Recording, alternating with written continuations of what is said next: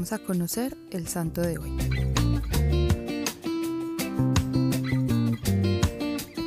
Hoy conoceremos la historia de Oliver Plunkett.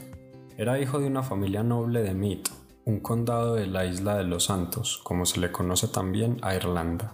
Nació en 1629 y tuvo una infancia rodeada de luchas, persecuciones y escenas de matanzas. En esa época se estaba desarrollando una persecución a los católicos y por esta razón Oliver se vio obligado a viajar a Roma, donde estudió filosofía, teología y derecho civil y eclesiástico. Fue uno de los mejores alumnos del Colegio Ludovici en Roma y uno de los primeros irlandeses en la Universidad La Sapienza de Roma. Fue ordenado sacerdote y trabajó como profesor de teología. El 20 de noviembre de 1669 se dio cuenta de su nombramiento como obispo de Armagh, en Irlanda, pero no podía viajar todavía a su país natal. La vida de un sacerdote católico valía lo mismo que la de un animal salvaje. Cinco libras se pagaban al momento de presentar sus cabezas. En 1649, 26 obispos ocupaban sus puestos en Irlanda. En 1669 solo quedaban cinco vivos y tres más en el destierro. Al conocerse por parte de las autoridades el nombramiento de Oliver como obispo de Armagh, el virrey Roberts recibió una comunicación en la que se le pedía tomar preso a Oliver.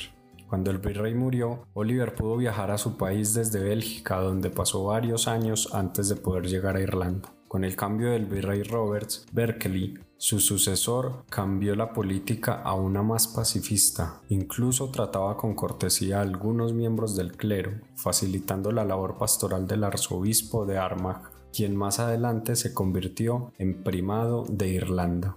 En su trabajo, el obispo Plunkett siempre se destacó por su humildad y modestia en el trato con los sacerdotes. Hizo lo posible por reunir en sínodos a los demás obispos, visitaba las demás diócesis con un celo apostólico incansable, trabajando con lo poco que le quedaba a la Iglesia católica, los terrenos que antes le pertenecían a los católicos se convirtieron en terrenos de los protestantes escoceses traídos por los mismos gobernantes, con el fin de disminuir la acción apostólica de los sacerdotes.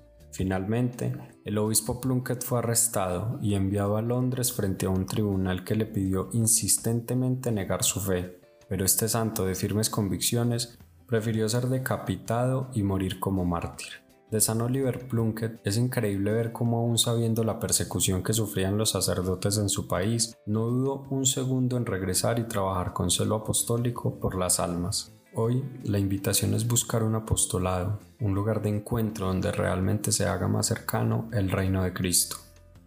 Señor Jesús, te pedimos que a ejemplo de San Oliver Plunkett podamos trabajar con celo apostólico por las almas que tanto necesitan acercarse a ti.